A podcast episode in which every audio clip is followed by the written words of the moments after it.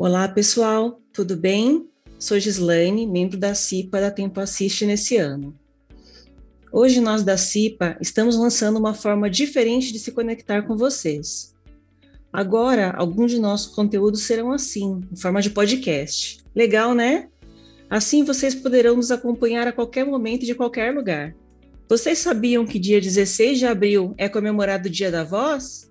Pois é, e como a voz é a ferramenta de trabalho da maioria de nossos colaboradores, convidamos a fonoaudióloga Isabela, nossa parceira da Alper, para nos ajudar nesse bate-papo. Seja bem-vinda, Isabela. Bom dia. Bom dia, muito obrigada pela, pelo convite. Estou muito feliz por estar aqui falando sobre esse dia tão especial para todos nós fonoaudiólogos. Muito legal. É, vou começar com as perguntas, então. Ok. Primeira pergunta. Isabela, você pode nos explicar é, como a nossa voz é produzida? Claro, posso sim. Se, se a gente pensar bem, né, nós nunca nos perguntamos como que a voz é produzida. A gente só fala. Desde que a gente nasce, a gente faz sons, aí a gente aprende a falar e nós nunca pensamos sobre isso. Mas, na verdade, a voz ela é produzida aqui na garganta. É, se vocês colocarem a mão na parte da frente da garganta de vocês, vocês vão ver que tem aqui uma parte dura. Esse órgão ele chama laringe. Lá dentro, sabe o tal do pomo de Adão, que é aquele, aquela proeminência que os homens têm? Aquela, lá dentro daquela proeminência, a gente tem duas pregas vocais.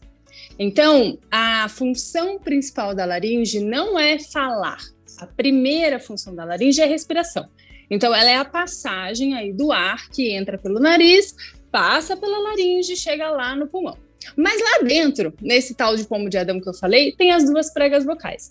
Quando elas estão abertas, a gente respira, né? Então o ar passa como se fosse uma porta, mesmo, né? A porta está aberta, o ar está passando. E na hora que a gente fala, essas duas pregas vocais elas se encontram.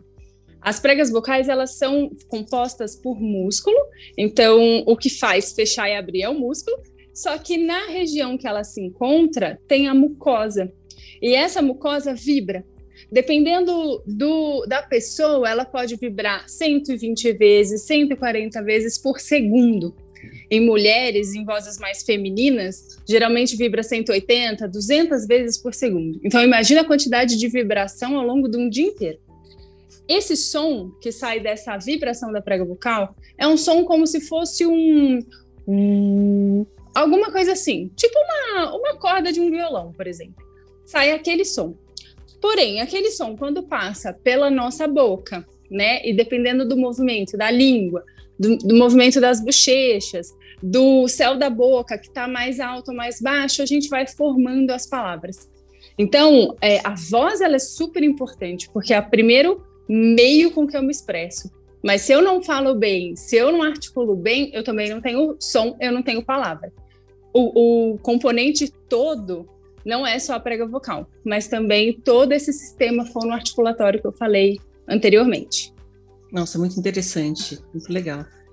E Sim. quais são os sinais que nós devemos observar como alerta de um possível problema vocal? Gi, são vários. Então, eu falaria como primeiro a rouquidão. Então, é muito comum, né? Quem trabalha com a voz, então é, várias pessoas aí que usam a voz no seu dia a dia, na sua vida profissional, são profissionais da voz. Todos esses podem em algum momento sentir rouquidão. Então esse é o primeiro ponto. A gente tem também uma fadiga vocal, que é um sinal bem comum. Então, falou ao longo do dia todo, acabou o trabalho, está super cansado, não tem nem vontade de conversar mais. Ou no fim da semana, isso é bem comum, na sexta-feira, na quinta-feira, começa a ficar muito cansado, com muita fadiga. É outro sinal para a gente ficar em alerta. Outro sinal também, uma falha na voz, uma perda de potência. Começa a falar alto, daqui a pouco já está falando baixo, já está ficando cansado. Dificuldade em projetar os sons. Ou até mesmo dor na região da garganta e na região do pescoço a voz, ou mesmo toda essa musculatura da laringe, ela não é, a gente não é para sentir dor. Ela passa ao longo do dia sem a gente nem lembrar que ela existe, né? Do mesmo jeito que a gente respira e nem lembra, a gente fala e nem lembra. Toda vez que eu lembro que tá doendo, que eu lembro que tem alguma coisa pegando na minha garganta, é sinal de que alguma coisa tá errada. Então, esses são os sinais mais comuns, mas tem outros, tipo uma sensação de anzol na garganta. É, muita gente fala isso, é estranho, né? Mas muita gente comenta: ah, eu tenho um negocinho na garganta, um pigarrinho. Ou mesmo, ah, eu vou falar e aí eu sinto que tem um negócio me pegando e eu não consigo falar do jeito que eu queria. Então, são vários sintomas. O primeiro, de praxe, é a rouquidão, que é o, o termo técnico, né? É, na avaliação, a gente consegue esmiuçar isso um pouquinho e descobrir o que exatamente é essa rouquidão. Mas a grande maioria das vezes, a rouquidão é o primeiro mesmo. E após quanto tempo destes sintomas persistindo, nós devemos procurar orientação médica? Olha, de, na literatura, a gente sempre fala, na literatura aí, também na, na imprensa, quando a gente vai conversar e falar sobre isso, os, os especialistas sempre falam em 15 dias. Então, 15 dias com sintomas, procurem o um médico. Eu falaria diferente. Eu falaria: olha, você começou a sentir que tem alguma coisa aí que está te incomodando, comece a observar. Né? Então, incomoda só no fim do dia, como eu já falei? Incomoda só no fim da semana? Você já acorda com essa sensação? Então comece a observar. Assim que possível, principalmente agora em tempos de Covid, né? Que fica mais complicado procurar um médico, mas assim que possível, procure uma ajuda. O tempo que a gente dá são esses 15 dias, mas é legal começar a observar. O fato de, do, de, de ser, por exemplo, no início do dia, a sensação de rouquidão, ou no fim do dia, etc., ajuda também a gente a entender melhor aí o que está acontecendo. Será que já é uma lesão? Será que já, já causou algum problema que você precise parar o trabalho ou não? Será que só uma orientação, alguma mudança de hábitos já faz diferença? Então, o legal é se observar, não só ah, 15 dias exatos do relógio, mas deixa eu olhar o que está acontecendo, o que, como que eu estou sentindo, qual, qual sensação eu estou tendo, para poder também ajudar o médico. E assim que possível, procure orientação. É, e qual profissional que eu devo procurar nesse caso? No mundo ideal, o ideal seria a gente procurar tanto o médico torrinolaringologista, que é um médico que faz o exame de laringe, que consegue fazer um primeiro cuidado com essa voz, e o fonoaudiólogo. Então, apesar da gente trabalhar junto, cada um tem uma visão diferente do problema. O médico otorrinolaringologista, ele vai olhar tanto o nariz, quanto garganta, quanto ouvido. E vai poder ver ali, ah, será que tem um, uma rinite? Será que tem um refluxo? O que será que está acontecendo ali no, na prega bucal? Será que tem lesão, vermelhidão? Enfim, uma série de coisas. Então, ele faz o exame mais orgânico. Ele vai naquela coisa de saúde e doença, que, que é a função do médico mesmo. O fonoaudiólogo vê a parte mais funcional. Ok, você está com rouquidão. O que será que está acontecendo? Será que a sua voz, o que, eu escuto da sua voz? Será que a sua voz tem é, essa rouquidão, mas tem mais alguma coisa?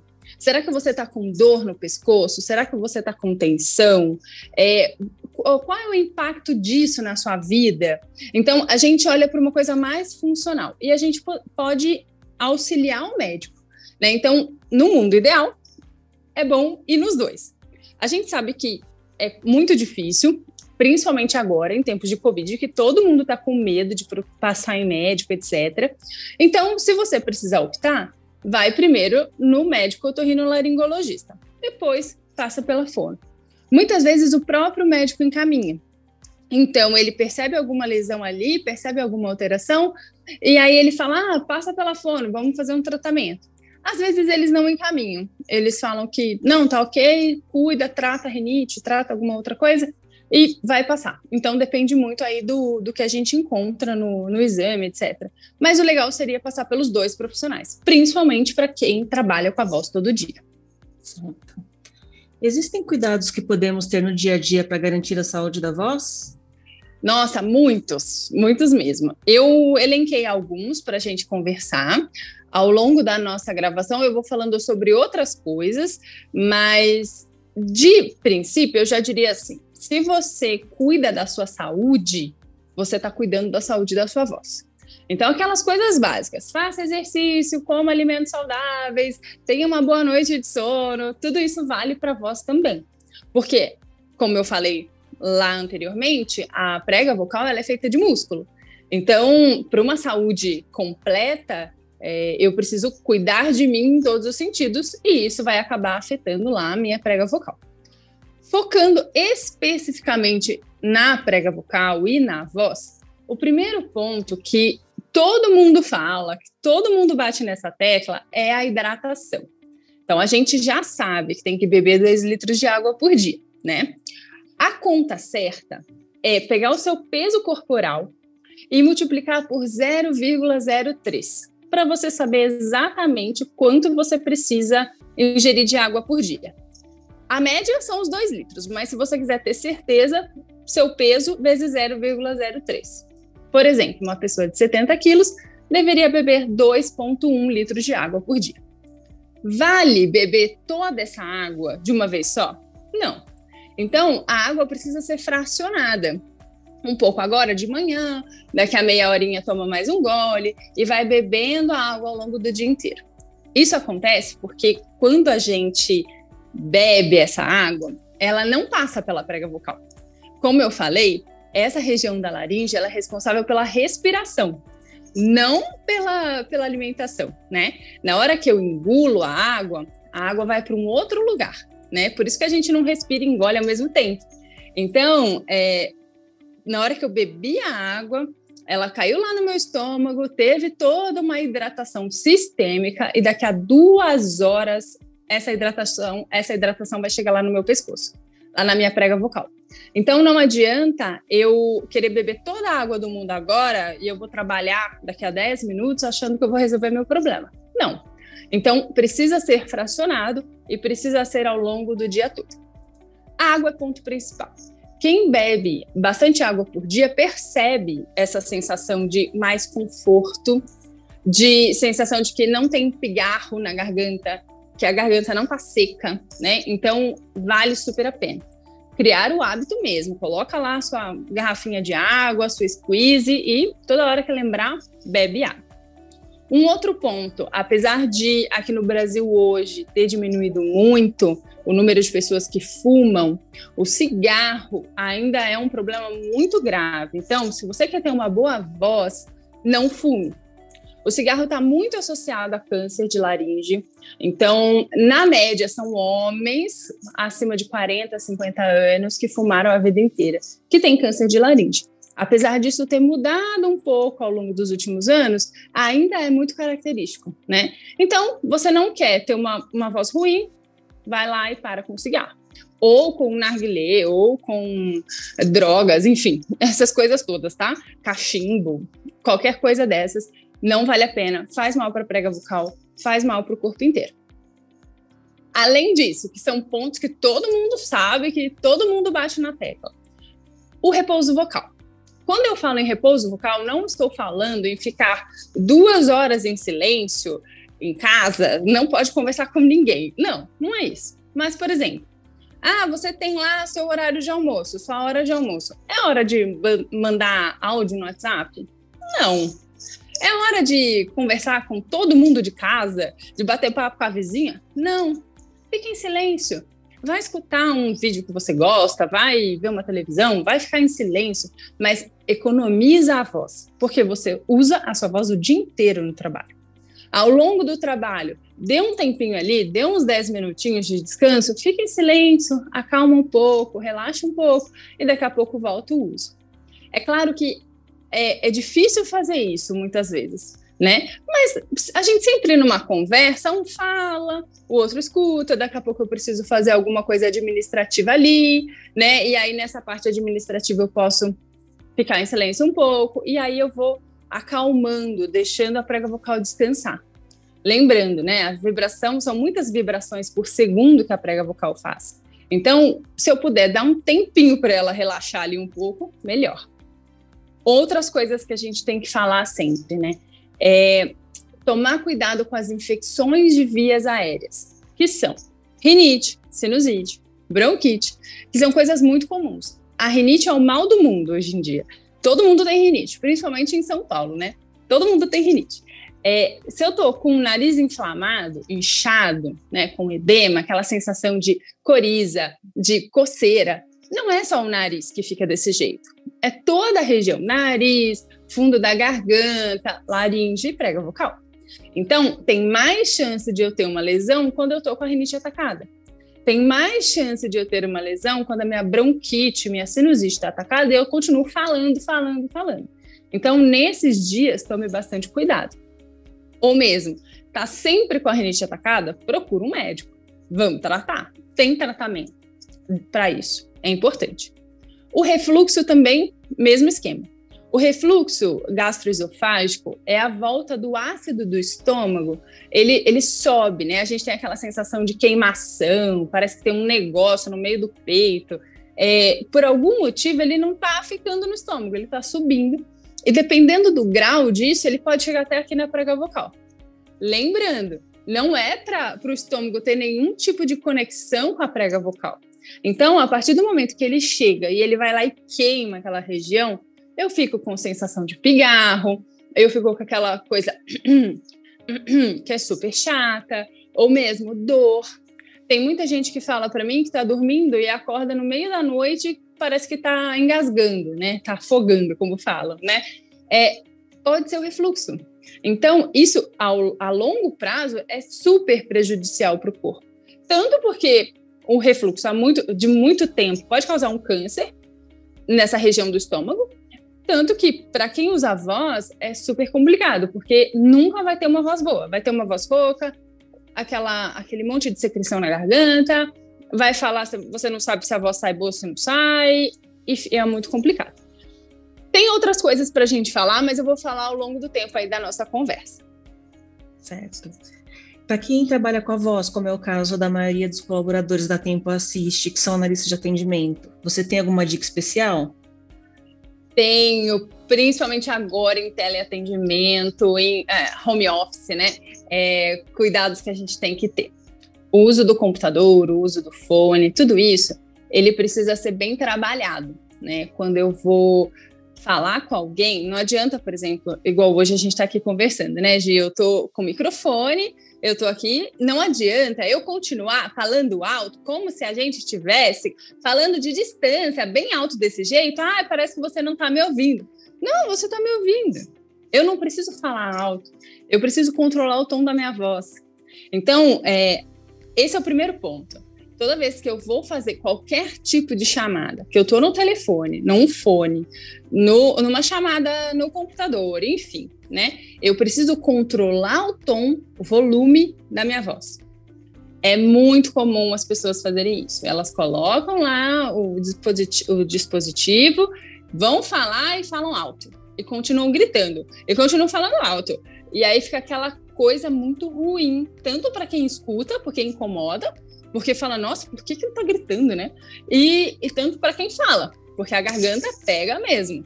Imagina lá, a vibração da prega vocal naquela quantidade que eu já falei com força.